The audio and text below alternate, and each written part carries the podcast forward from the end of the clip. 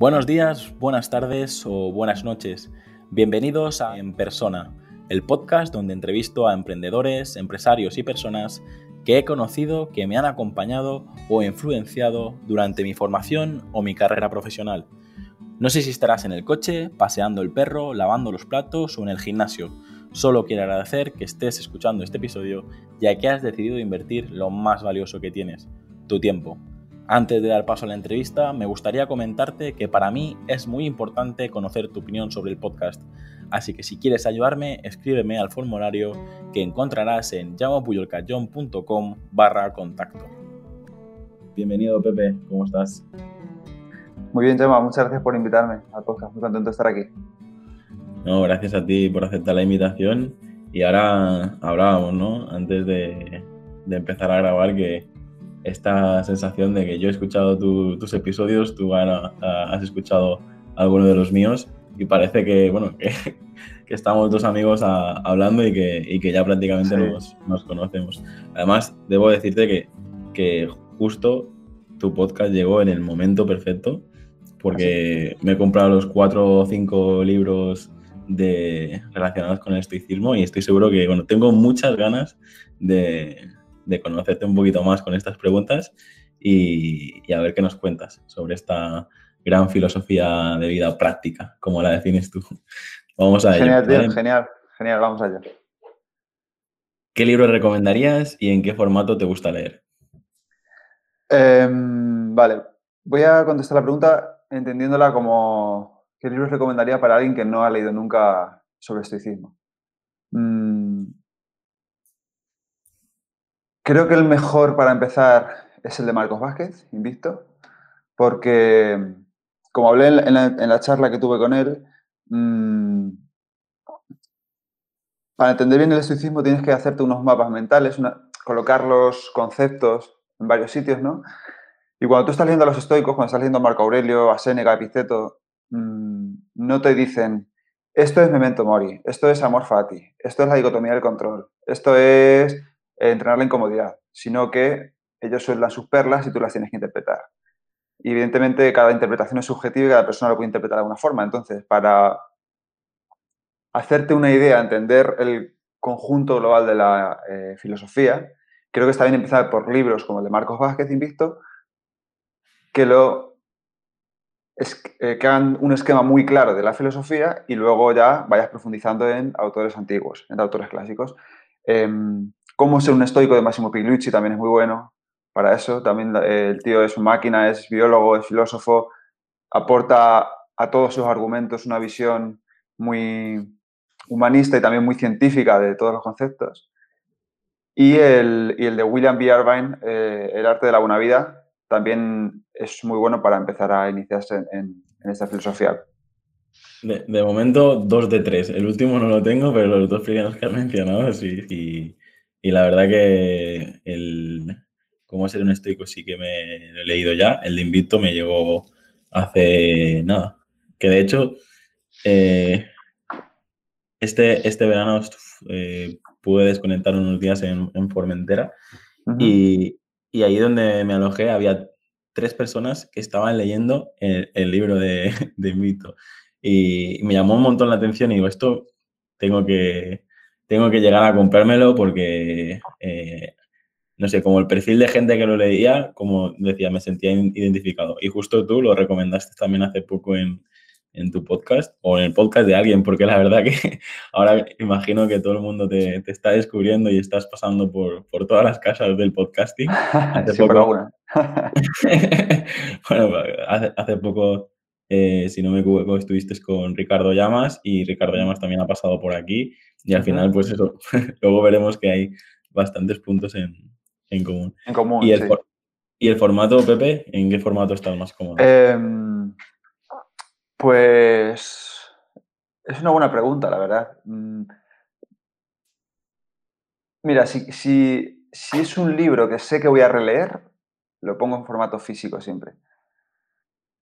Si voy a viajar, a lo mejor, y por cuestión de espacio es un libro que a lo mejor es menos de reflexionar o menos de en principio menos de extraer perlas para luego aplicarlas a mi vida o para escribir sobre ellas, entonces cojo más formato ebook o Kindle también por cuestiones prácticas. Al final mm, no te puedes llevar 10 libros en una mochila o en una maleta y un Kindle sí. Entonces, pero mira, por ejemplo, todos los libros del estoicismo eh, los tengo en formato físico porque me gusta mucho subrayar, me gusta escribir, me gusta pintarrajearlos me gusta poner asteriscos, corazones y cosas. Y al final sí que los libros sobre los que reflexiono y sobre los que voy a escribir, a lo mejor sí que los tengo en formato físico.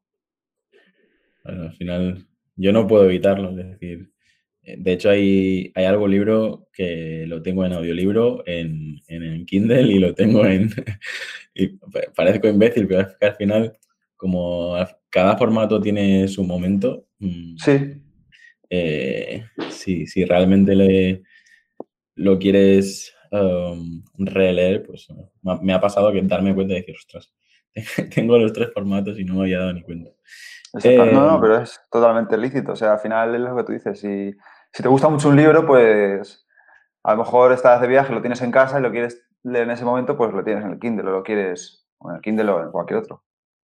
Escuchar igual, sí como te comentaba Pepe, eh, hay personas que invitan en el podcast que, en vez de seguir la, entrevista que ya tengo planificada, eh, te preguntaría mil cosas. Intentaré saltarme el guion un par de veces porque me, interesa mucho todo el conocimiento que tienes, pero de momento, como estamos empezando, vamos a, seguir el guion, ¿vale? Lo, que, pasa es que si, te hago alguna pregunta que no te esperabas, porque, porque al final no las suelo hacer, es porque, ya te digo, me, me interesa un montón toda la iniciativa que has, eh, bueno, todo lo que estás difundiendo sobre el estoicismo, porque al final yo creo que eh, las horas que le dedicas haces que muchísima gente todavía nos, eh, como apreciemos más este, e, esta filosofía, ¿no?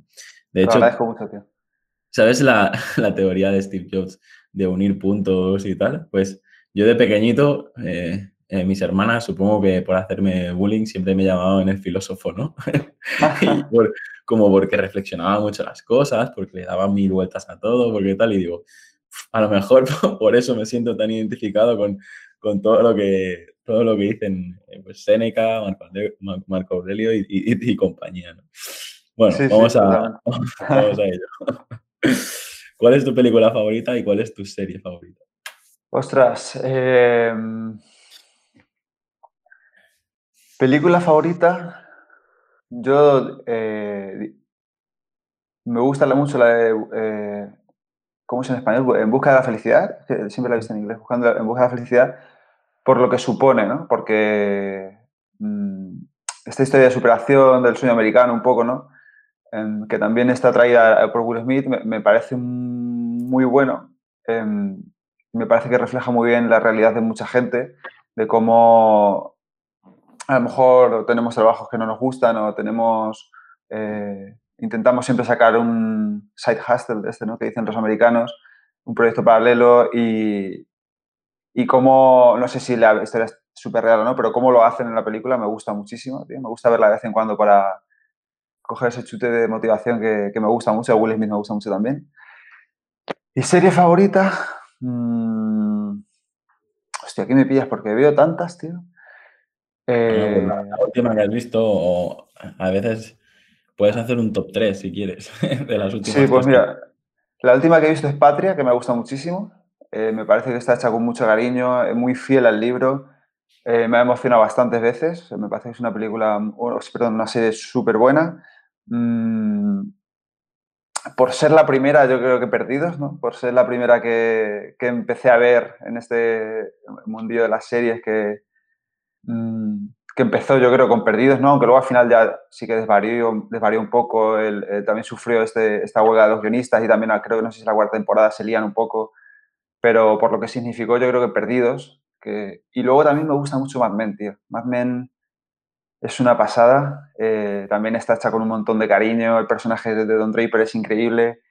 Y cómo evolucionan los personajes. Cómo no sé, esa serie, la de, la de Mad Men, me parece. no sé si puedo decir palabrotas aquí, ¿no? Pero me parece. sí, claro. Aquí no hay, no hay filtros. Eh, Mad Men es la única serie que yo tengo en, en físico, que ya me das que tontería, pero Ah, que va, eh, que va. las...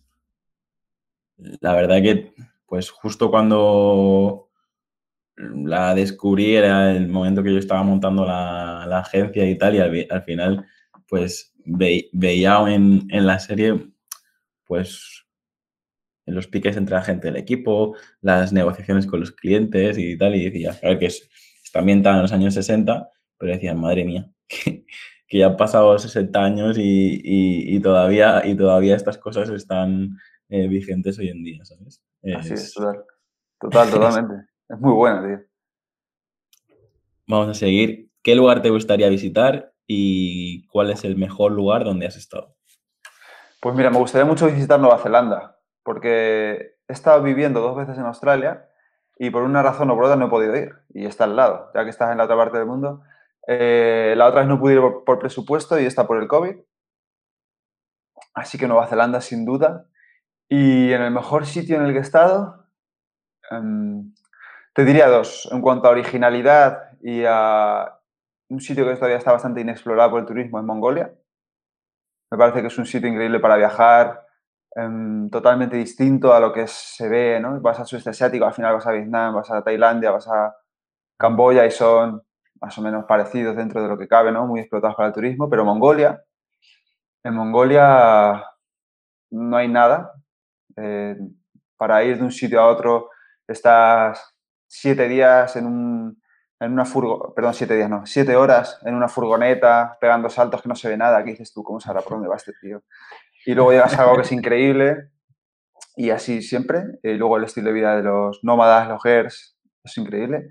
Y luego en cuanto a eh, esa combinación de lo tradicional con lo moderno, Japón.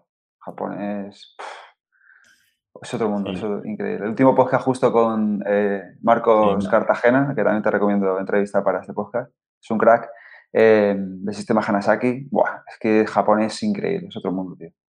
Ya, ya lo he invitado y lo sigo desde hace tiempo, desde que empezó a colaborar con Sergio eh, Fernández y con Luis Ramos y tal, lo sigo hace tiempo.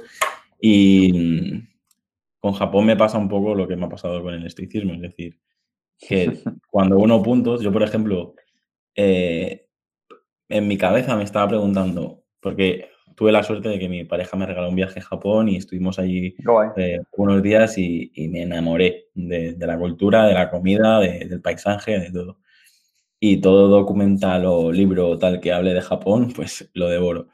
Y con y lo, y lo mismo que te decía antes de, de unir puntos, es decir, creo, creo que todavía no lo he contado nunca en el podcast, pero nosotros, yo vivo en Mallorca, ¿vale? Y hubo una, unas semanas, eh, o bueno, no sé, va- varios meses en, en el colegio eh, vino un japonés y nosotros lo acogimos como varios meses en nuestra casa, ¿no? Qué guay. Y, y como que eso lo había borrado de mi mente, pero recuerdo ver Oliver y Benji con él y luego jugar a fútbol con él, o recuerdo eh, ver las, típic- las típicas series y, y no sé, supongo que por los estudios o por tal, pues yo em, creo que mi cabeza funciona que, que hace un pequeño reset cada seis meses, ¿no? Para, y se queda, se queda solo como con lo, con lo que necesita para seguir avanzando, ¿no? Y hace poco miré la vista atrás y dije, coño, a lo mejor me, me gusta mucho todo porque, porque lo viví de pequeñito y no lo puse en valor. O sea, cómo dormía, Pues- cómo se vestía, eh, cómo, cómo hablaba todo ese. Y, y ahora pues tengo, tengo eso. Y por eso cuando sigo a Marcos Cartagena, la verdad que, o sea, ahora hace poco he he empezado también a escuchar su podcast de Hanasaki Podcast. Hanasaki, sí. Es que incluso o sea, la manera que tiene de hablar y de contar eh, cómo está descubriendo el Japón es, es apasionante y, y por eso te digo yo, son dos personas que os, de hecho os envié la invitación a la vez y tú has sido más rápido, pero, pero estoy seguro de que se puede aprender muchísimo de él y, y también escuché la entrevista que le hiciste y escuchaba eso, que un poco lo que te le pasó a él con Japón te había pasado a ti con, con, con Australia, ¿no? Dijiste algo así. Sí. ¿Qué- qué- cuéntanos, ¿qué, qué, qué tiene Australia que, que te enamoró tanto? Em, pues un montón de cosas. eh, yo siempre digo que aquí en España decimos mucho lo de como en España en ningún sitio. Sí, Y digo, eso es porque no has estado en Australia. Porque Australia, yo he estado en Sydney las dos veces y, y tiene, tío, una forma de ser la gente y la gente de vivir. Son súper despreocupados, súper felices, súper amables. mm, el rollo- es muy el rollo surfero este, ¿no? Em, eso en cuanto a la ciudad, la gran ciudad, es una, es una ciudad grande, Sydney, pero a su vez es, tiene un, rollo, un ritmo más tranquilo, no es un Madrid que va siempre con prisas o un, eh, es un, un- un rollo mucho más tranquilo, es súper multicultural. Mm, yo me acuerdo que estuve trabajando allí y estaba con un chino, con una japonesa, con uno de Escocia, con un coreano. Es increíble la variedad, la variedad, mm, la- mm, ¿cómo se dice? Variabilidad de cultura la- sí, que hay allí. Y luego al final también es un país que es el, el país, el sexto país más grande del mundo y solo tiene 23 millones de habitantes. Entonces, em, toda la variedad de, de fauna animal que hay, el, el- el desierto rojo que hay en el centro con la roca hasta en medio que es un iceberg. eh, o sea, es, es como un mundo, es increíble. Yo me tiene atrapado y, y no sé si volveré o no, pero me, es un poco esto como cuando encuentras tu sitio en el mundo, ¿no? Pues es un poco así lo que me pasa con Australia. Siempre que estoy allí estoy como... Me siento como un poco de allí. Yo soy, soy de, de estos que, que dicen como España en, ni- en ningún sitio, como Mallorca en ningún sitio, pero reconozco que, por ejemplo, lo que te decía antes, el viaje a Japón y tal, pero sí que, no sé si es por mi forma de ser, pero yo disfruto tanto de ir como de volver. Es decir, o sea, para mí el, el estar un mes en un sitio me alucina, pero también eh, necesito esto de regresar a casa y, soy de los que está enamorado de su rutina. No, cualquier situación que esté fuera de, de mi zona de confort o de, de la rutina es eh, como, como que pierdes el control y, no me siento tan cómodo, ¿sabes? Pero sí que es verdad que de vez en cuando hackearte a ti mismo y decir, venga, va, vamos a ir a descubrir esto, vamos a ir a, a ver esto, pues la verdad que es, es la gracia de, de viajar, al menos por, por mi parte. Sí, hombre, está claro que también cuando te gusta lo que haces, eh, lo echas de menos cuando estás un tiempo sin hacerlo, ¿no? Al final esa rutina de la que tú hablas, a mí también me gusta mucho la rutina y intento tener siempre allá donde voy, pero hombre, evidentemente cuando vas de viaje, cuando estás viajando, pues em, es más difícil. Pero es verdad que, que cuando te gusta lo que haces, pues tienes ganas de seguir haciéndolo, claro. Pepe, ¿qué retos tienes todavía pendiente de cumplir y de qué te sientes más orgulloso de haber conseguido? Ostras. em, el reto por cumplir que tengo, tío, es escribir un libro. Em, es una cosa que estoy en ello, estoy en ello, pero es tan difícil, tío. Eh, al final, ordenar la información con sentido, eh, por muchas, o sea, yo le pongo muchas horas, mucho cariño, pero es tan difícil, tío. Y también, sobre todo, hoy en día que hay tantos y tantos y tantos libros, decir algo que no esté ya dicho, ¿no? O sea, no quiero escribir un libro en el que lo abras y lo leas y digas, pues esto ya lo he leído en otro lado, esto ya lo sé, esto, bueno, esto sí, esto es básico, esto... Ese es el gran reto que tengo y el que me quita el sueño un poco últimamente. Eh, y luego también, no sé por qué, correr una maratón. Es algo que lo tengo ahí en el horizonte y no sé si cada vez es más difícil de cumplir porque los años pasan, las rodillas se resienten un poquito más. Pero es algo que siempre ha estado ahí un poco ahí, ¿no? Mm, el correr la maratón. Yo con el, con el primer reto te, te igualo, pero con el otro no, porque yo no, no corro ni cuando me, ni cuando me persiguen. Pero es verdad que, que el tema del libro, de hecho te aconsejo varios libros eh, que hay de, de cómo escribir tu primer libro, cómo escribir tu primer Kindle. No sé si tienes alguno, pero de hecho hay una membresía de Ana, Ana, no sé, si, si pones Triunfa con tu libro, eh, es una chica que se, se dedica con su membresía única y exclusivamente a ayudar a, a gente que no es escritora a lanzar su primer, su primer libro, ¿no? Porque al final es verdad que hoy en día un, pues si quieres destacar en, en tu sector, en tu profesión y tal, pues a veces con un, un libro te das, das- te das más visibilidad. Pero coincido un poco con, con lo que dices, ¿no? Yo quería lanzar durante este 2020 un, un, un libro sobre, sobre naming y me pasa un poco lo que decías tú. O sea, tengo la sensación que tengo más del 60% del libro hecho y me quería dar un, un sprint para publicarlo en, en 2020, pero tengo esta sensación de esto va a quedar aquí para siempre y no estoy diciendo nada nuevo. O sea, todo lo que, lo que estoy comentando mmm, en, en, nuestro sector ya se sabe. Por lo tanto, como que he dicho, si, si creo que no voy a aportar tanto valor, a lo mejor vale la pena uh, congelarlo y a lo mejor me estoy equivocando, pero yo me, siempre me he guiado por las intuiciones y, y era uno de los grandes objetivos de 2020, pero lo, lo, voy a pausar. Y lo que sí te recomiendo es eso, que ponga, te pongas en, en, contacto con esta mujer vale. o, o, si no directamente, eh, a mí lo que me funcionó muy bien, y ya te digo, no lo he publicado, o sea, no, no, no soy un gurú de esto, pero yo me organizo muy bien con, con mapas mentales. De hecho, aquí tengo uno, que ahora justo estaba, y es como, eh, si, si investigas cómo cómo hacer un mapa mental como toca. Esto es una porquería porque eran cuatro notas para mí. Pero seguro que si, si coges los, los cuatro o cinco temas principales del libro y te haces un buen mapa mental, luego de cada, de cada, cada tema principal, pues a lo mejor te salen 10, 5 capítulos. Qué bueno. Y, y, al final acabas en una sola hoja, en una 4 o en una 3, acabas teniendo el, en, en, en, un par de títulos todo el libro resumido. Y, lo hay, y luego ahí ya es ponerle tiempo delante del ordenador, porque pero mucha gente hace el... La guerra del arte, ¿no?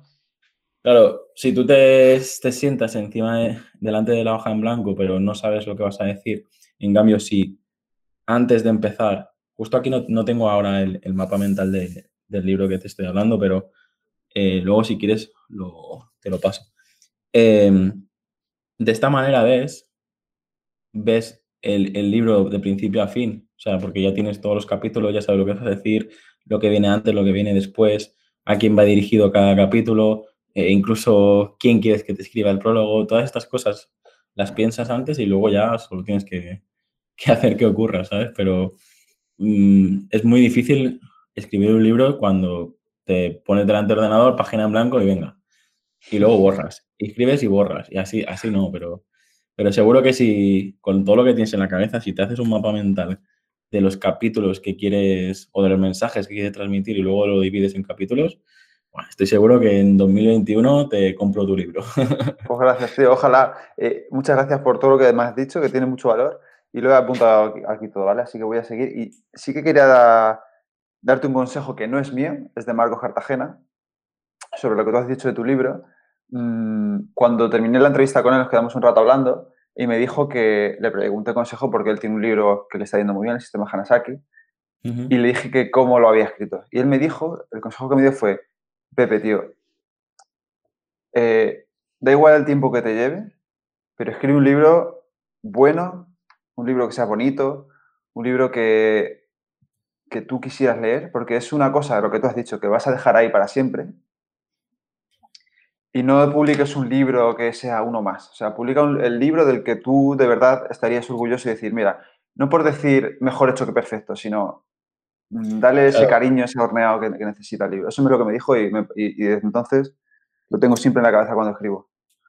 Lo que pasa es que aquí se juntan dos, porque yo también soy bastante de, la, de pensar eh, mejor hecho que perfecto, sobre todo porque al final en el, forma, en el formato libro yo tengo libros que, que, la primera vez que me los leí no eran gran cosa, pero así como han avanzado las ediciones, el autor lo ha ido mejorando, ha ido mejorando ejemplos, ha ido mejorando incluso algunos capítulos.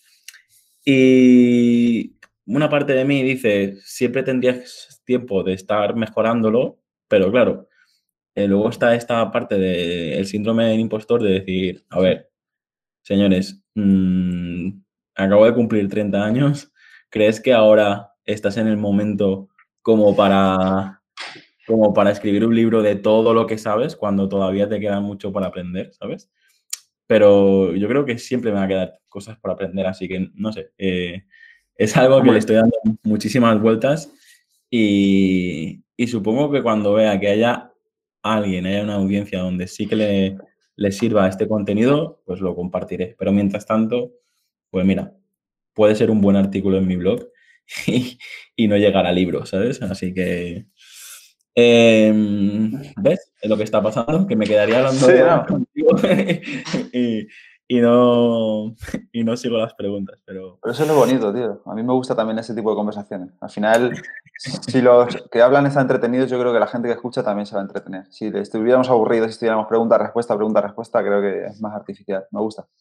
Sí, pero que hasta yo antes te lo comentaba también fuera de micro, es decir, al final yo creé esta estructura para un poco para soltarme, ¿no? Igual que ahora estoy empezando a hacer los primeros vídeos en YouTube y, los hago más que nada para, para, para, soltarme. Estoy seguro que no serán los mejores.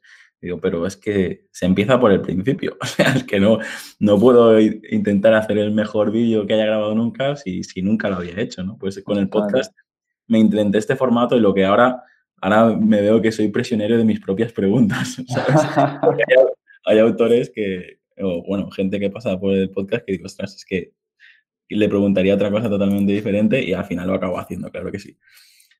Em, la siguiente pregunta es, eh, ¿de qué te sientes más orgulloso de haber conseguido? No sé si me lo habías comentado, porque más hemos hablado de retos.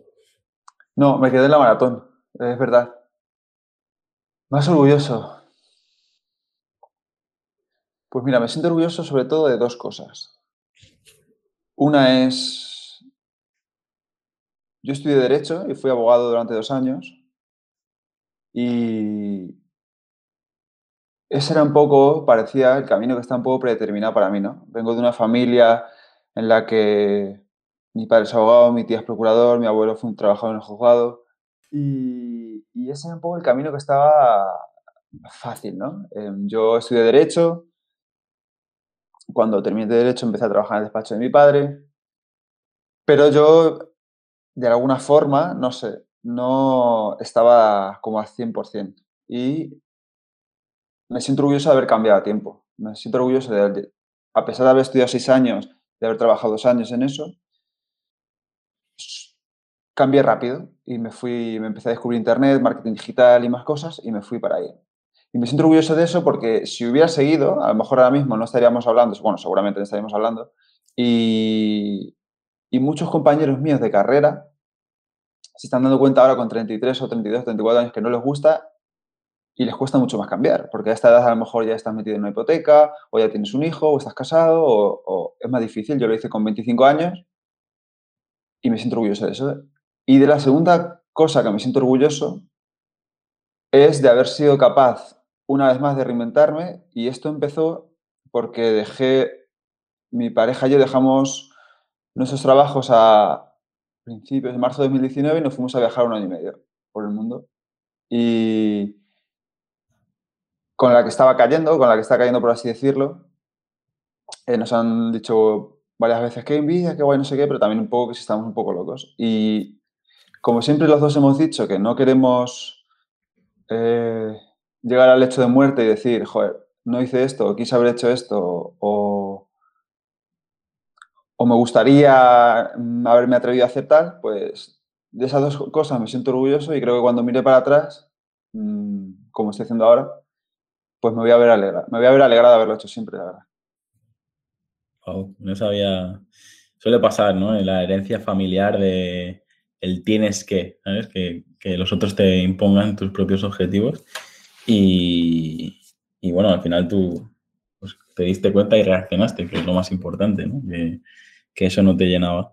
Yo, ya te digo, es, lo veo mucha, en mucha gente que emprende ahora. Yo estoy ayudando a mucha gente a, emprender su, primer proyecto y, mucha gente es, comenta un, caso similar a, a este, ¿no? A que se veían obligados a, hacer lo que la familia le decía o, lo que se debía hacer. Y yo creo que poco a poco estamos demostrando que el titulitis o, el, o esta, carrera, esta carrera en una gran multinacional, pues yo también trabajo con directivos en grandes empresas y, y, me, hablan de lo asqueados que están, ¿sabes? Y dices, joder, mm, al final se trata de, lo que te has dicho, de, no arrepentirse de nada y, seguir haciendo.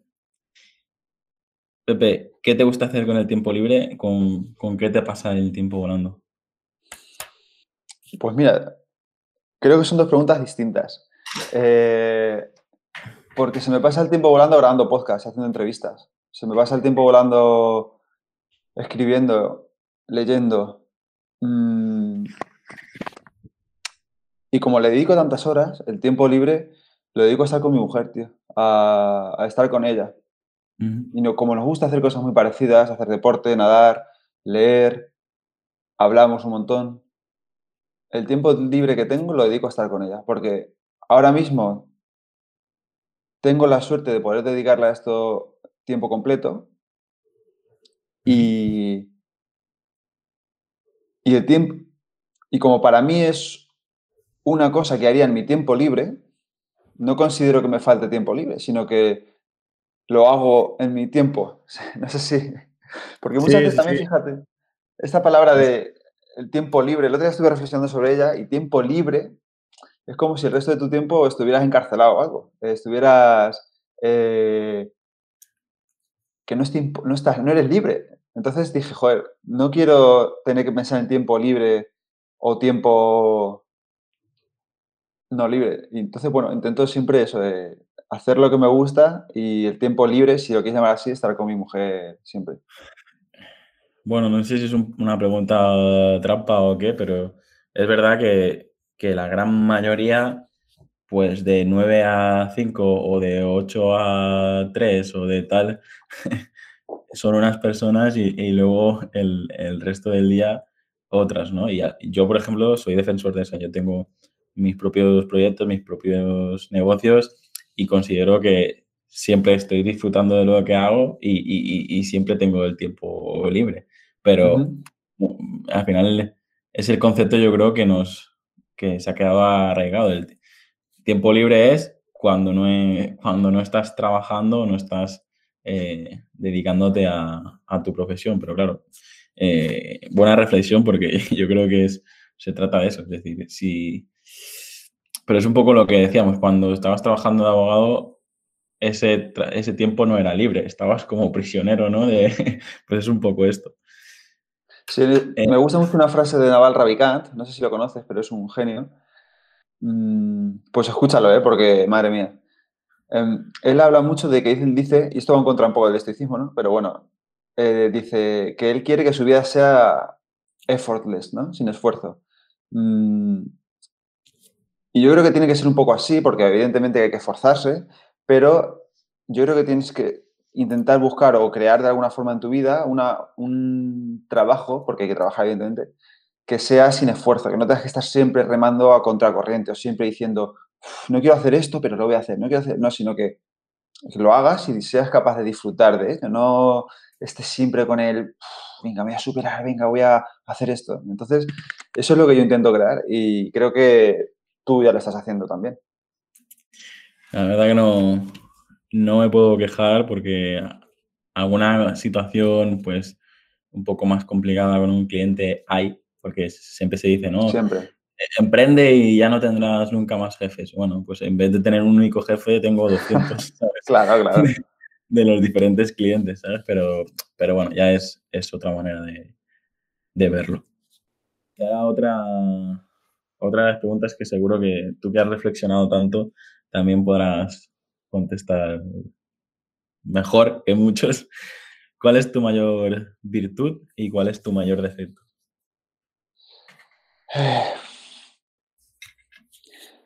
Mi mayor virtud, yo creo, es que me gusta probarlo todo.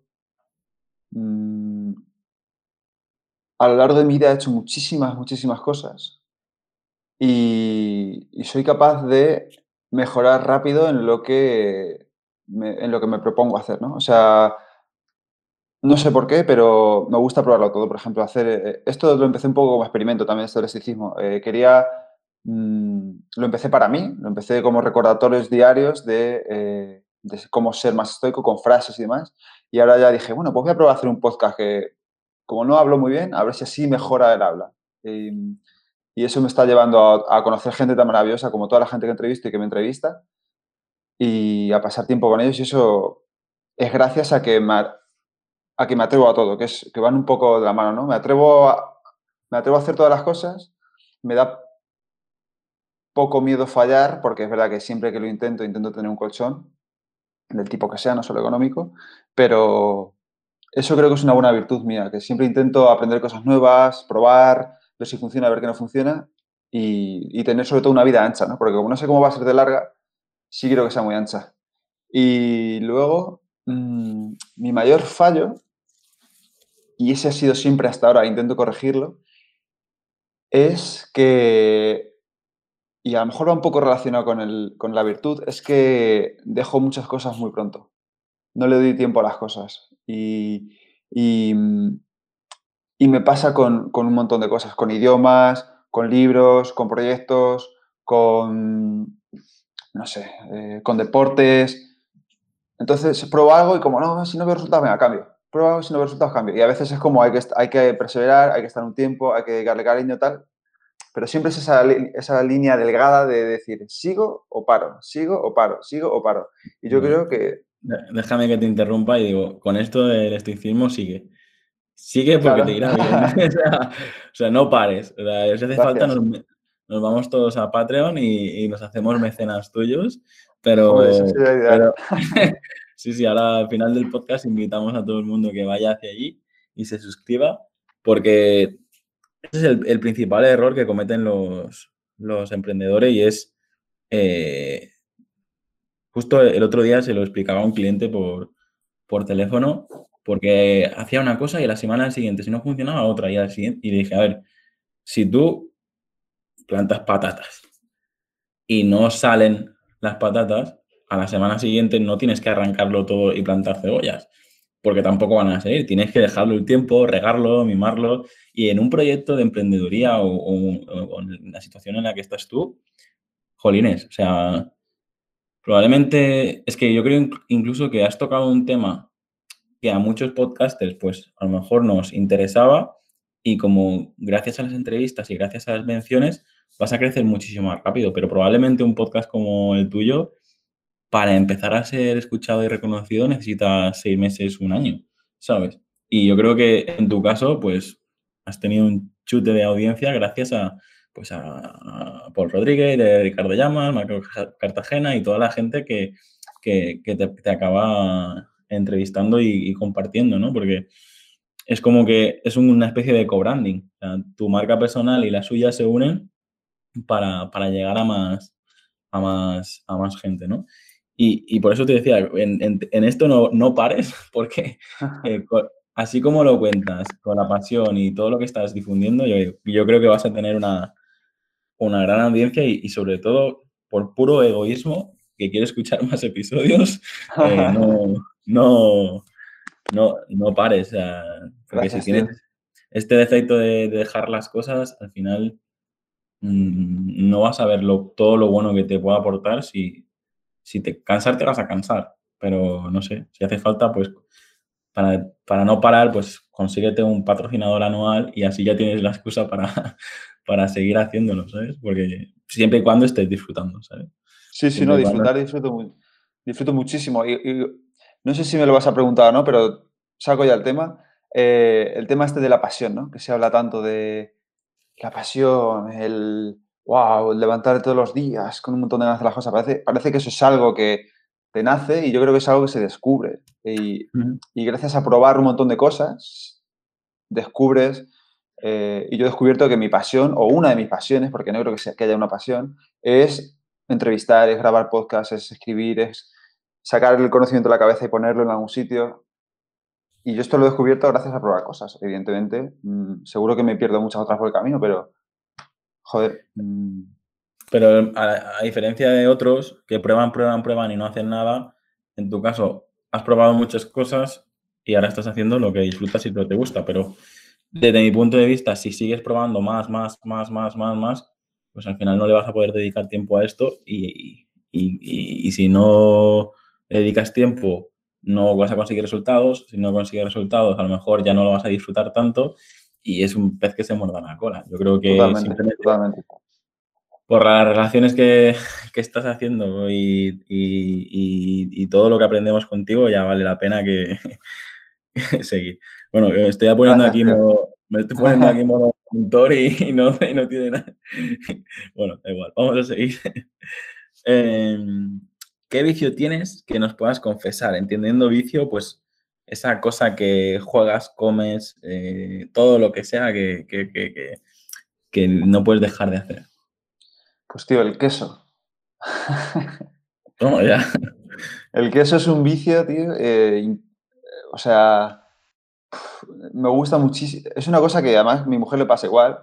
Y, y es que comemos un montón de queso. Me gusta muchísimo. Es que ahora que lo has dicho, lo de comer, me ha venido a la cabeza rápido el queso. Porque siempre estamos diciendo, hay que probar menos, hay que comer menos queso, que el queso es verdad que al final está muy rico, pero no es muy sano a largo plazo. Y, y hemos descubierto recientemente, y esto lo quiero decir aquí porque si te va a oír mucha gente, creo que se lo merecen, hay una, hay una empresa, unos chicos, una cuenta de Instagram que se llama Queso, queso Mentero, ¿vale? Estos chicos lo que hacen, creo que tienen una tienda, no sé si es en Villarreal o tiene un restaurante. Y una amiga nos regaló eh, una tabla de quesos suya, ¿vale? Que viene así como envasada al vacío. Y me parece que es súper original la propuesta y, de hecho aprovecho para mencionarla. Eh, los quesos venían con un número, ¿no? Queso 1, queso 2, queso 3, queso 4, queso 5, queso 30, 37. Entonces tú te vas a su Instagram y te metes en sus historias destacadas y ahí tienen los números de los quesos. Entonces tú dices, vale, voy a probar el queso 32 te vas a su story, le das al queso 32 y te explica ese queso eh, o cómo está elaborado, para qué es bueno, si es bueno para derretirlo, si es bueno para acompañarlo con frutos secos o para pizza, pizza o para pasta. Y es como hacer una cata online de quesos. Qué guay. Y es una idea súper, súper, súper chula em, que nos está encima animando a comer más queso todavía. Entonces, un vicio, ese vicio del queso es una cosa que intentamos controlar, eh, comer un poco menos porque, tío, es que nos hinchamos. ¿eh? Ah, pues le, voy a echar un vistazo porque a, nosotros a mí también nos, nos, gusta mucho, pero es verdad que no, no a ese nivel de catas, pero si se puede comprar online o, tal, estoy seguro que lo, probaré. Simplemente por esta, esta idea tan, tan original y además, mientras hablabas, me acabas de dar una idea para, un cliente nuestro. Pues mira, ¿Qué canción en ese momento dices, va, quiero recargarme las pilas? ¿Qué canción o grupo te pones a, todo volumen? Metallica. Me gusta, las, tres, las tres de Unforgiven eh, son una pasada, tío. Y Metallica, o sea, esas tres. Eh, Enter Satman, no sé cuál. Metallica. Hans Zimmer, también mucho. Hans Zimmer me gusta mucho para, para motivarme trabajando o escribiendo. O cuando voy a grabar antes de grabar un podcast, Hans Zimmer me parece brutal. Eh, cualquiera de Hans Zimmer. Bueno, siempre me pongo las de las peli de Batman o las de las peli de origen. Mm, y luego a otro rollo, Ludovico Einaudi, para, cuando voy por la calle y digo voy a escuchar, Ludovico Inaudi. O cuando estoy en casa y digo voy a parar a escuchar, Ludovico Inaudi, siempre.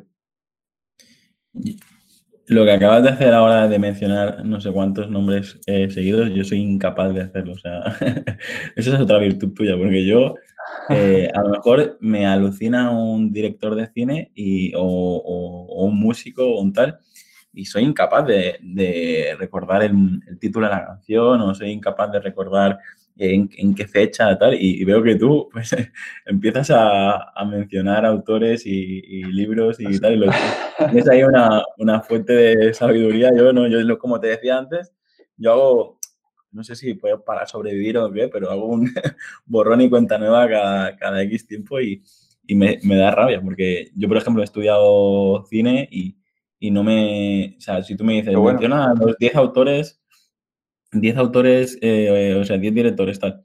eh, tengo que hacer un esfuerzo. O sea, es que me, cuesta mucho memorizar a, los, los, nombres, pero no, no solo en, en el caso de, cine. Tengo una estantería llena de libros, a lo mejor el excepto Tim Ferry, Ryan Holiday y cuatro o cinco más, el resto me cuesta un montón eh, recordar los, los, autores y eso creo que juega en mi contra porque luego a, ver cómo los invito luego para, para que vengan aquí al podcast, pero bueno.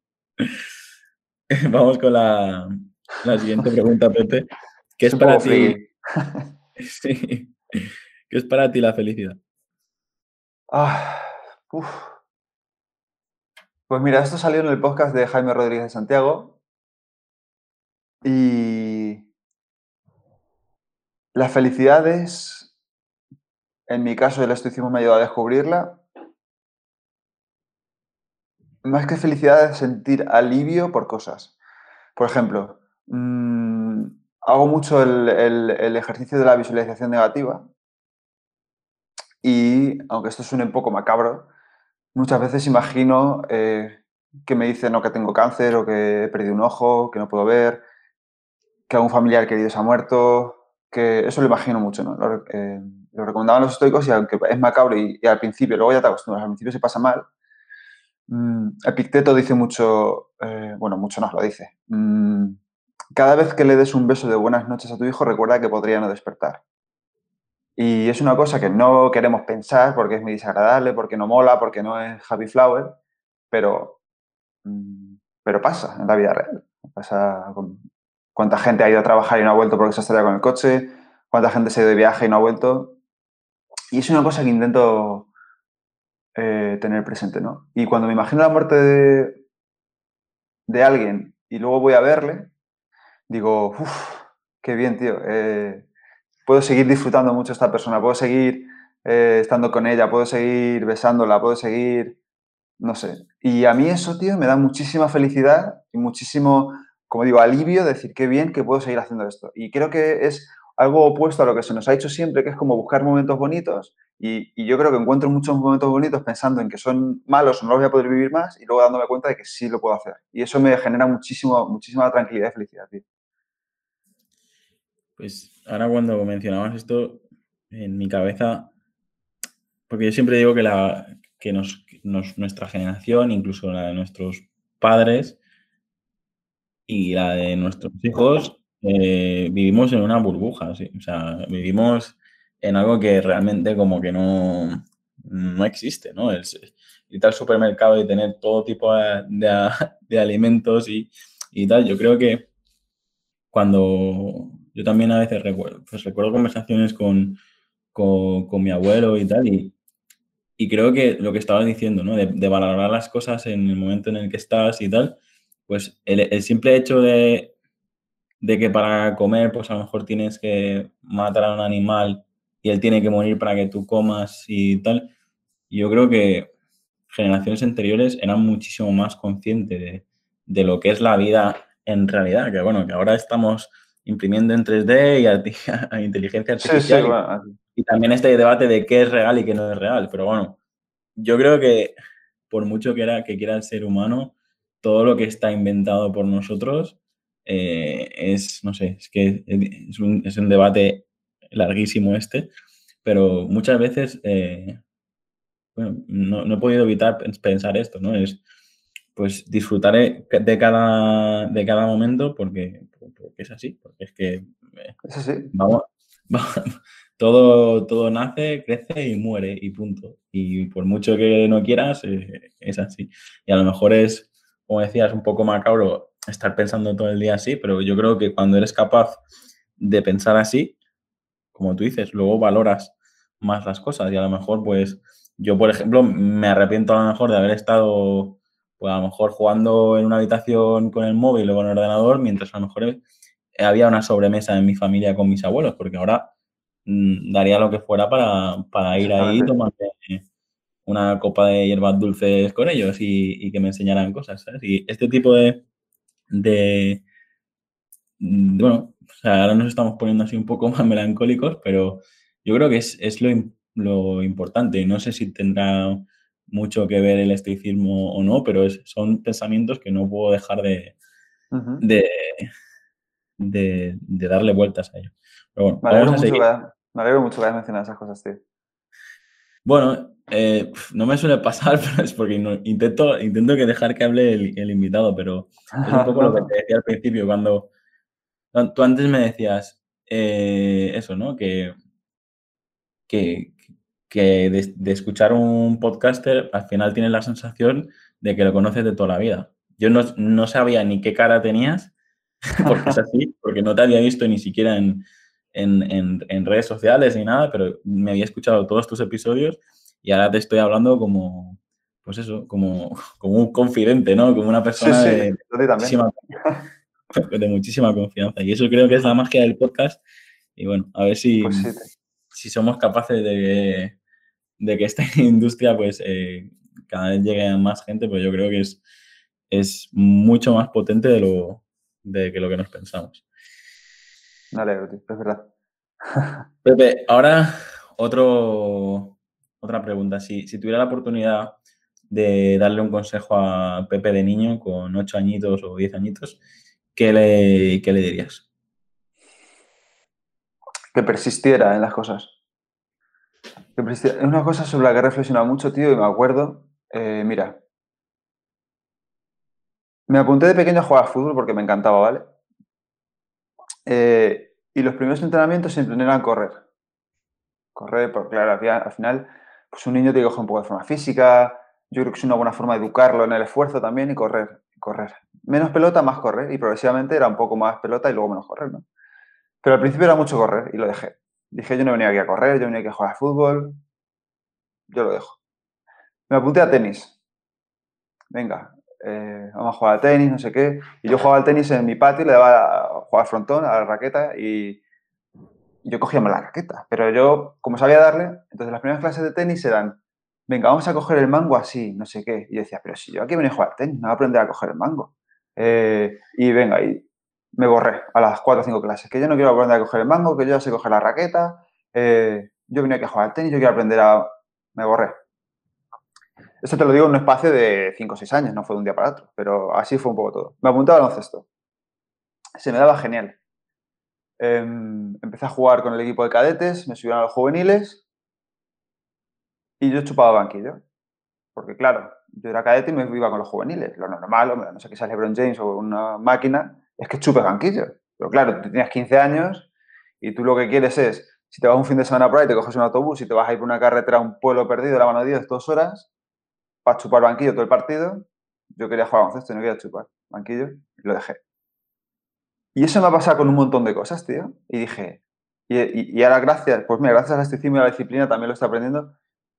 Y, es lo que hemos hablado antes, digo, no lo dejes. Si, si, yo hubiera seguido jugando a fútbol, a mí, a mí se, me se me anda bien un montón de deportes, porque he probado un montón de deportes, pero no soy ni muy bueno en ninguno porque siempre los he dejado en plan de, a mí no me gusta correr, yo quiero jugar a fútbol. Pero Pepe, tío, para jugar a fútbol tienes que estar en forma, tienes que correr. O sea, no puedes...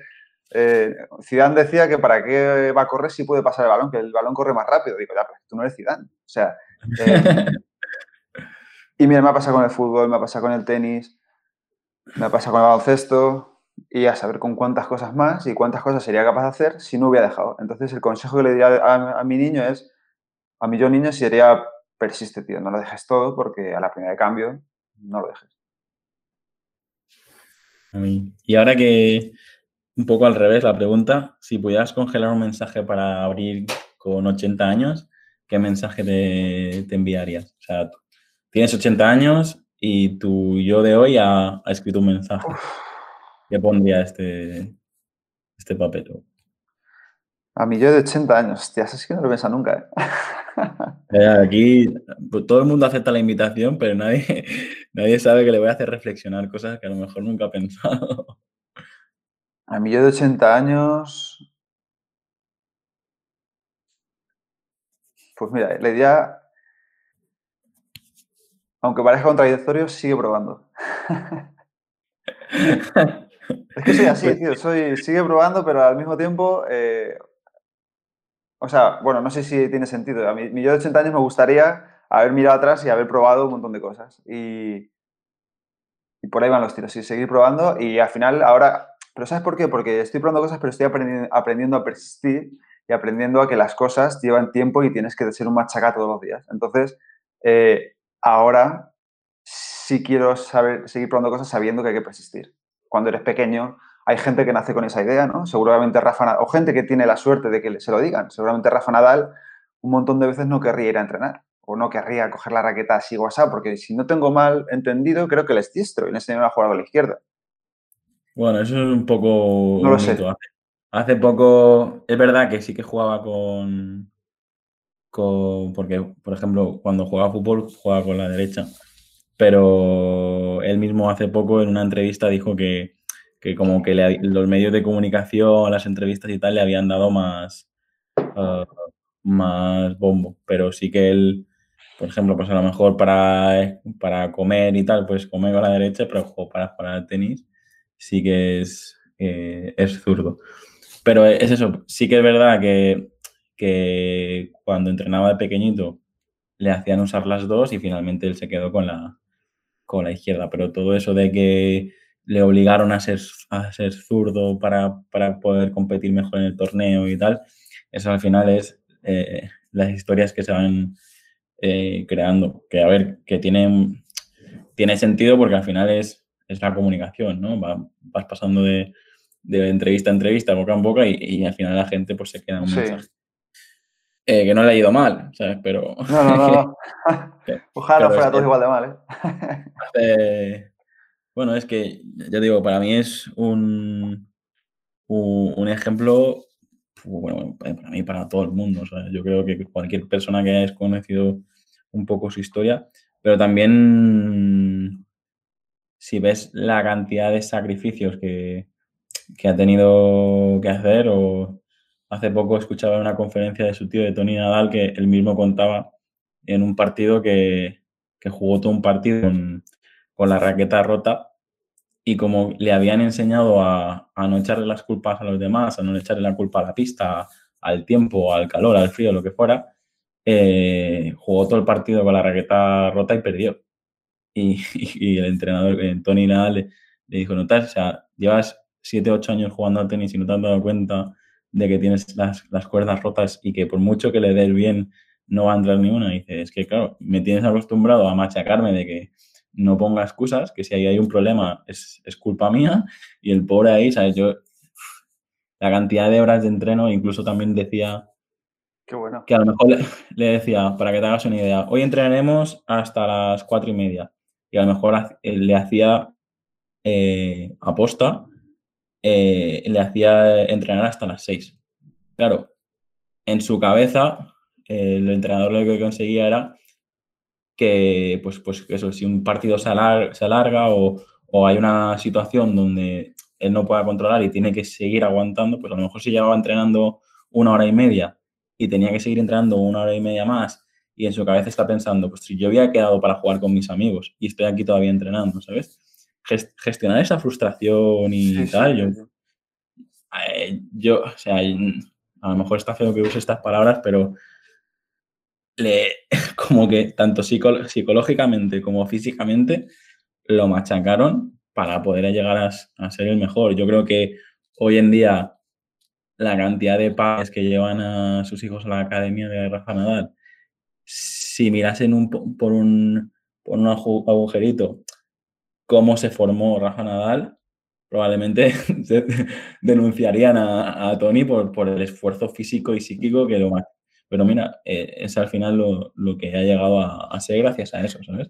Pero es... que las figuras que pasan en la historia yo creo que son un poco así, ¿no? El, otro día hablaba con mi, una entrevista que iba a publicar hoy, intentaré publicar hoy, con mi profesor de ajedrez, un profesor que tuve de ajedrez, que no es una persona muy conocida en redes sociales porque eh, es un club pequeñito y no...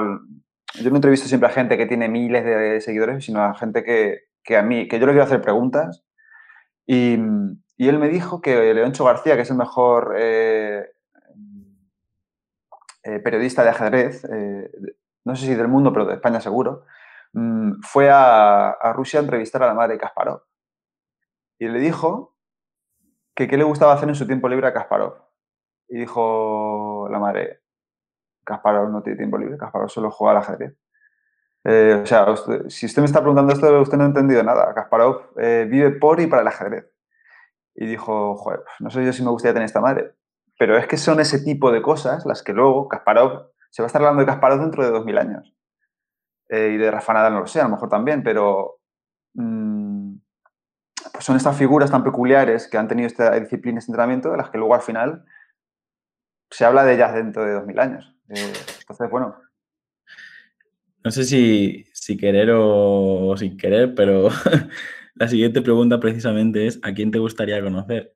Y no sé si, si en tu caso tienes algún, alguna persona, algún famoso, algún personaje con el que te gustaría charlar durante horas o cenando. Pues sin duda a, Naval, Naval Ravikant. Me encantaría conocerlo, tío. Es un, genio. porque eh, la, la pregunta siempre es familiar, famoso, personaje histórico, tal. Y, o sea, imagínate una, abrirte una tabla de quesos con Seneca o con... bueno. Eh, que, no sé, yo siempre, eh, no sé, hay gente que ha contestado Harry Potter, hay gente que ha contestado Jesús, o sea, ¿a quién te gustaría conocer? Venga, te, te reformulo la pregunta otra vez. Vale. Eh... Aparte del que ya has dicho, que me sirve, ¿eh? si quieres lo dejamos aquí. No, no, no, bueno, me da igual. O sea, te diría, por supuesto, a, a Marco Aurelio, yo creo, porque me gustaría saber cómo un tío que, que, era emperador de Roma, que tuvo la peste antonina, eh, que murió millones de personas, eh, y luego lo primero que se le ocurre, en vez de subir los impuestos para generar riqueza, es venderlos. En vez de subir impuestos, lo que hizo fue vender los, bienes del patrimonio del imperio, porque él pensaba en la, él pensaba en austeridad, no pensaba en, o sea, pensaba en el pueblo y en la austeridad, y dijo, bueno, pues en vez de subirle los impuestos a la gente, voy a vender todo lo que no usamos. Me parece que brutal que un emperador de Roma haga eso cuando mm, lo más fácil hubiera sido, venga, subimos impuestos, subimos las cuotas autónomas y venga, para adelante. Eh, y, también me parece increíble como un tío que con el poder de decir, de hacer así y, matar, y poder ordenar la muerte de cientos de personas con un chasquido de dedos, pues en lugar de eso se sentaba cada noche él solo a, escribir sus meditaciones, a, a ver cómo podría ser mejor persona, cómo podría ser mejor emperador. Claro que yo quiero sentarme con esta persona a hablar, por supuesto. Me parece increíble. Pues sin duda, de todo lo que estoy descubriendo sobre él, tampoco me importaría hacerle un par de preguntas o, ver un poco eh, el día a día ¿no? de, las decisiones que, tomaba. Que yo me parece que más de uno en, en el gobierno y las instituciones actuales debería tener un poco esta, este, esta manera de pensar. Porque si al ritmo que, que vamos, ya te puedo asegurar con las cosas que estoy escuchando hoy en día de, de ayuntamientos y bueno, y la cantidad de nóminas que se pagan a gente que ni siquiera va a trabajar actualmente, bueno, es, es eh, brutal. Pero bueno, tampoco quiero que, Tampoco quiero entrar en, esto ahora, que estoy de muy buen rollo y no me quiero poner sí, sí, Sí, mejor. Sería otra, otra conversación. La siguiente pregunta, porque como siempre suelo entrevistar a empresarios con experiencia o emprendedores y tal, es ¿qué es emprender para ti? Un reto a uno mismo, ¿no? Al final es eh, intentar un poco buscar la forma de vivir otra vida o de crear la vida un poco que tú quieres eh, y yo creo que todo el mundo que emprende es o bien porque tienes inquietud desde dentro de siempre o por necesidad, ¿no? Bueno, esto se habla mucho ya, ¿no? de los mitos de emprendedores hay miles de libros y artículos y tampoco quiero... Pero sí que eh, es la primera vez que emprendo más en serio. Eh, o sea, no estoy montando ninguna empresa, por así decirlo, no estoy montando una startup, sino que estoy intentando crear algo de cero para yo poder intentar tener una vida que yo quiero tener. Eh, no, no es ni mucho menos para hacerme millonario. O sea, a mí me da igual, eh, de hecho creo que trae más problemas que otra cosa, sino es un poco intentar crear esto para, eh, para poder elegir, ¿no? Para poder tener la libertad real de elegir lo que yo quiero hacer. Para mí emprender es un poco eso. No, sé, no es la, es la primera vez que emprendo como tal, pero bueno, sí he trabajado antes como freelance y de hecho trabajo como freelance, hago ASO como freelance para algunas agencias, He hecho artículos de SEO, he escrito SEO para algunas eh, agencias también hace unos años. Em, pero realmente si consideramos emprender como algo mm, durante, con lo que tú te generas tus propios ingresos de forma un poco más eh, sostenida en el tiempo, sí es la primera vez que lo, que lo, estoy haciendo. Y para mí emprender es eso. No sé tú cómo lo ves o si piensas igual. O...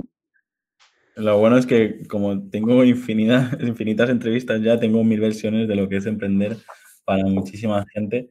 Pero sí, eh, al final emprender para mí es, eh, es crear y, y, se puede emprender incluso trabajando por cuenta ajena, ¿vale? Lo que sí. pasa es que eh, la figura del emprendedor actual yo creo que es esta persona que es capaz de, de ir por su propio camino, ¿no? No, se, no seguir ningún sendero ya establecido, sino directamente pues tener una visión, tener un, un, público al que quieres entretener o al que quieres solucionar un problema y, trabajas cada día tú y tu equipo. Que luego también, yo en mi caso, yo tengo proyectos donde todavía me considero un autoempleado, porque al final es prácticamente los trabajo yo solos. Tengo proyectos donde tengo un equipo y, y al final yo soy el propietario, pero no hago nada durante, en el proceso, lo hace todo el equipo, los, los trabajadores. Y tengo proyectos donde, donde digamos que soy inversor, donde yo he puesto un dinero, he puesto unas directrices y, y no, no, trabajo, no estoy preocupado ni mes a mes ni, ni día a día, ¿no? Y al Qué final bueno. yo creo que el, bueno. el secreto es, es eso. Hace poco entrevisté a, Gerardo Rodríguez de Cállate y Vende, que también tiene un podcast que es bueno, el número uno de ventas en, en, español o como mínimo en México. Y, y, él decía eso, que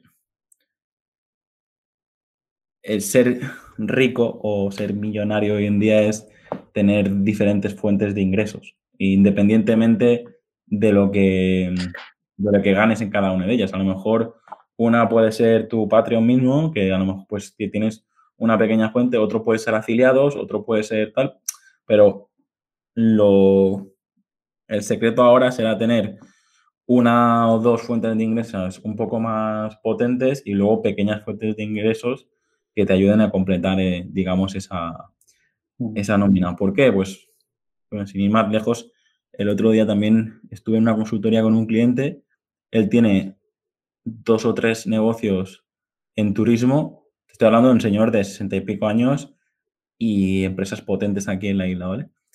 Y, me, y, me decía, no, voy a montar otra empresa y, era otra empresa del mismo sector. Y dije, a ver, si tienes tres empresas dedicadas al turismo y no sabemos cuándo va a volver el turismo, dice, si en vez de invertir todo tu dinero y toda tu energía y todo tu tiempo otra vez en otro mismo negocio que también sea de turismo, mm, ¿por qué no lo haces en otro sector? Y esa simple tontería, como que le abrió los ojos de que había estado siempre invirtiendo sus conocimientos, su tiempo y su dinero en, en un sector que sí, que Mallorca siempre está a Mallorca y es una de las principales destinos turísticos del mundo, pero eh, mm, no, sabe, no sabemos lo, si, si van a venir tantos miles y millones de personas como venían a, claro, claro. Y, y, claro, es eso, es, estas pequeñas, di, dividir lo, tus fuentes de ingresos yo creo que es, de hecho hace, hace poco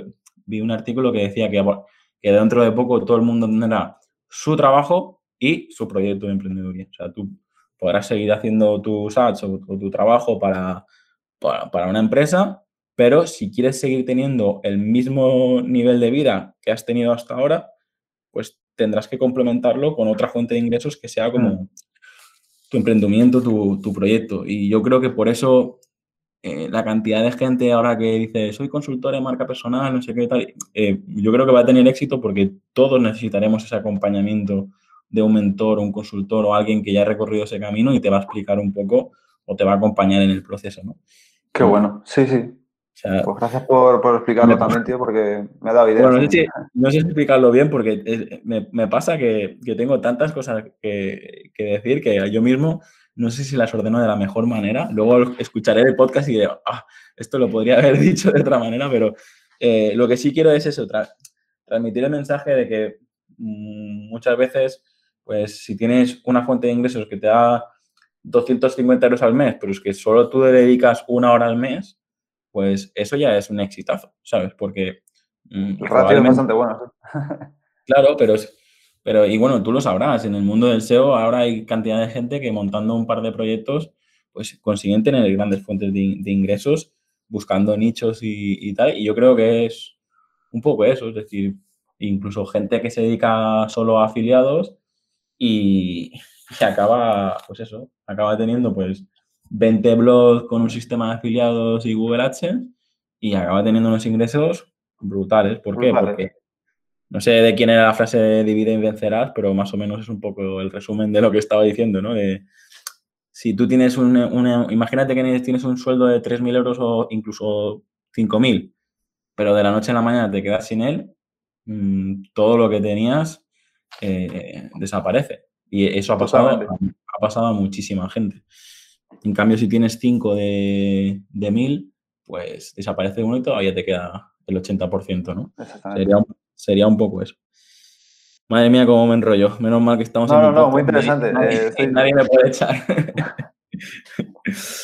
Vamos a las tres últimas preguntas. ¿Cómo te gustaría ser recordado? Pues me da igual, tío. O sea, no pienso sobre ello, nada. ¿Sabes por qué? Porque yo no... Es que no lo voy a saber. Entonces, me te juro que me da igual. Yo esto lo aprendí con Marco Aurelio, ¿eh? Y nunca había pensado, digo, pues es verdad. Yo quiero, quiero que hablen de, bien de mí. Bueno, no quiero que hable bien de mí. La gente que me importa o la gente que quiero y tal. Evidentemente no quiero que tenga una idea que soy un cabrón, pero la gente, me refiero. Pero la gente que quiero, quiero que sí que, que ellos piensen bien de mí o quiero que hablen bien de mí o quiero que, me valoren, ¿no?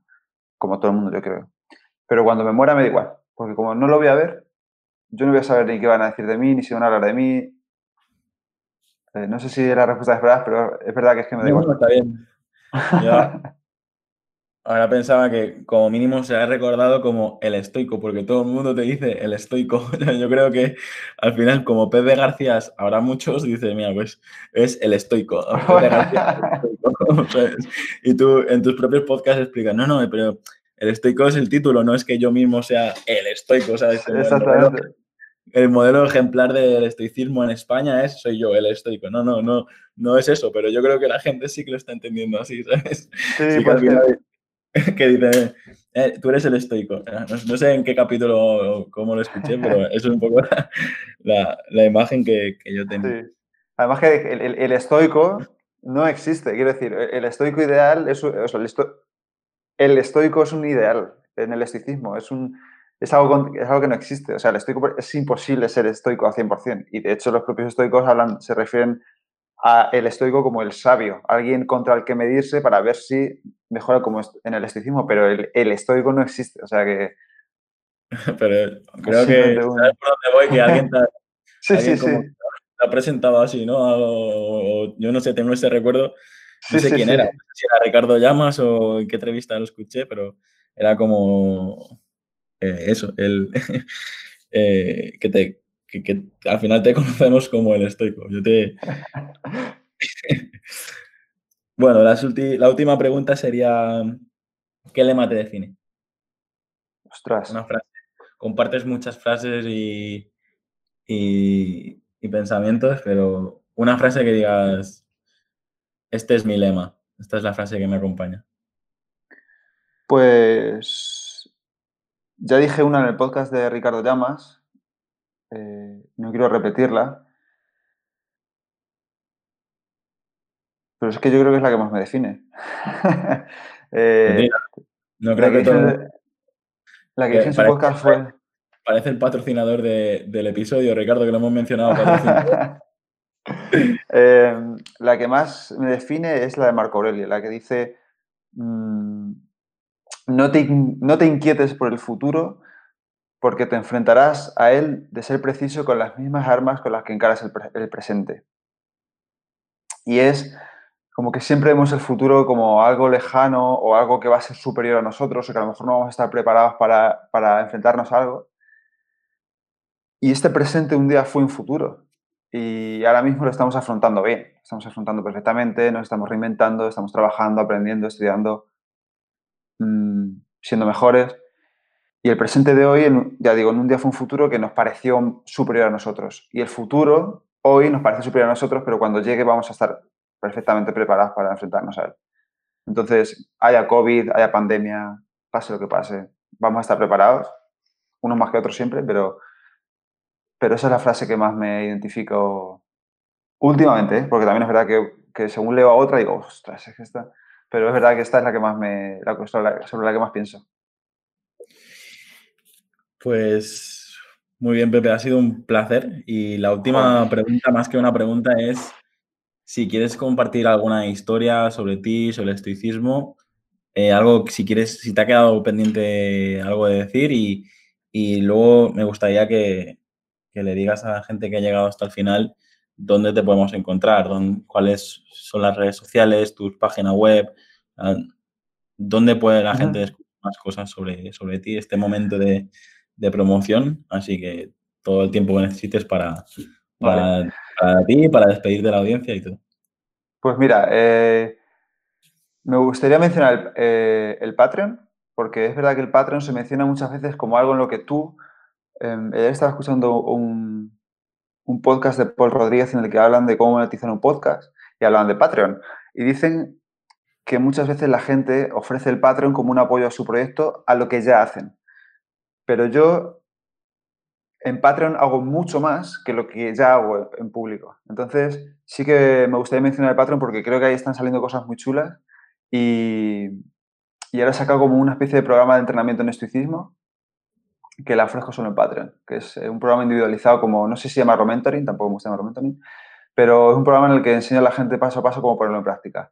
Y luego, eh, un proyecto muy bonito que estoy sacando ahora, que es un club de lectura, que se está, estoy llenando todas las sesiones, en las que analizamos lecturas estoicas y lecturas también vamos a analizar en el futuro lecturas eh, clásicas como El arte de la guerra, el libro de los cinco anillos, las meditaciones, por supuesto, ahora estamos con las cartas morales. Entonces ese proyecto es un proyecto que me nutre y me llena muchísimo porque están saliendo debates muy guays, tenemos varios grupos en Telegram en los que hablamos de cosas chulas todos los días. Eh, esos dos son las cosas que mencionaría, que me quedarían por mencionar. Y luego, quien me quiera encontrar, pues ya sabe, eh, elestoico.com es mi página web. Ahí está todo, el podcast, que se llama El Estoico, Estoicismo en Español. Mm, arroba el estoico esp, de El Estoico en Español, eh, en todas las redes sociales. Y yo creo que no me dejo nada. Mm, creo que eso es todo. no es poco. Pues genial, yo creo que es lo que te decía antes. Creo que has encontrado un nicho de mercado que cada vez está más en auge gracias a autores internacionales que lo han que, han escrito libros y que, y que después de 2000 años están difundiendo todavía más esta filosofía. Y quiero que te vaya genial, así que invito a, toda la gente que, que, nos escucha de que se vaya directamente a, a Patreon y a mí esto del Club de Lectura me, yo leo mucho y, le voy a echar un vistazo a ver qué, qué cuentas. Y nada, pues lo dicho, eh, me encanta entrevistar a un desconocido y que después de una hora y media o así, eh, tener esta sensación de... de lo mismo has, digo, comentado, has comentado eh, el ajedrez, has comentado el, el, practicar deportes y dejarlos, has, has practicado el tema de Japón, viajes, ¿sabes? tengo muchos puntos que digo, podríamos estar hablando durante horas. Todavía no he tenido la necesidad de hacer una segunda entrevista a nadie, pero estoy seguro que eh, podríamos tener otro, otra conversación sobre algún tema en concreto y, no me importaría volver a conversar. Así que, por mi parte, un abrazo súper fuerte y espero que dentro de bastantes años pueda seguir escuchando tu, tu, podcast y todo lo que estás difundiendo. Ojalá, tío. Muchas gracias a ti por la entrevista. Es la más original y la más bonita que me han hecho, te lo puedo asegurar. Eh, porque me han hecho pensar de un montón de cosas que, sobre las que no había pensado o sobre las que no había pensado últimamente. Y, y me lo he pasado piba, tío. Así que ha sido un momento de reflexión que, que me ha gustado mucho. Muchas gracias. Y sigue así tú también, tío, que mola un montón. Te lo, te lo agradezco. Yo tengo, no sé, lo que te decía antes de, cada proyecto que monto tengo una pequeña intuición, una pequeña sensación, un pálpito.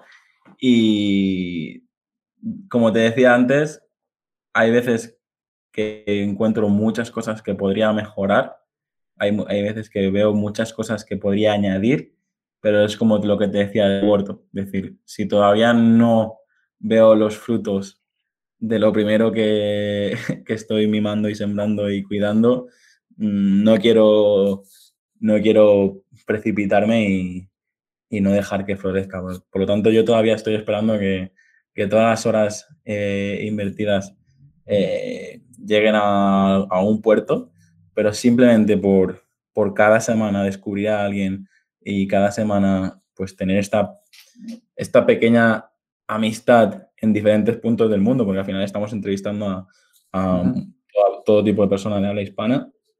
Y, y, la verdad que no, solo por esto ya, ya vale la pena. Bueno, para no enrollar, eh, Pepe García, elestoico.com y elestoico.com en redes sociales. Y bueno, eh, te aconsejo que pongas alguna foto tuya para que la gente, la gente te vea más, porque yo a mí, supongo que algo habrás subido en alguna red, pero a mí eh, solo tengo tu perfil, de, tu, tu imagen de perfil de, del podcast y, y, hasta ahora no te, no te había puesto, no te había puesto cara. Y al final las personas queremos estar en contacto con otras personas y estoy seguro que, que, que, conectarás con muchísima más gente cuando te, cuando te vean, ¿vale? Bueno, señor, te voy a dejar de, de las que nadie me las ha pedido. Eh, no, tío. Un abrazo, un abrazo. Muchas gracias, lo mismo digo. Seguimos hablando, tío. Hasta aquí el episodio de hoy. Si te ha gustado la entrevista, no olvides compartirla en redes sociales y valorar el podcast en iTunes, Evox o Spotify para llegar a mucha más gente. Recuerda, para enviarme tu opinión sobre el podcast, escríbeme al formulario que encontrarás en llamopuyolcanchon.com barra contacto. Encuentra este y todos los demás capítulos en enpersona.com.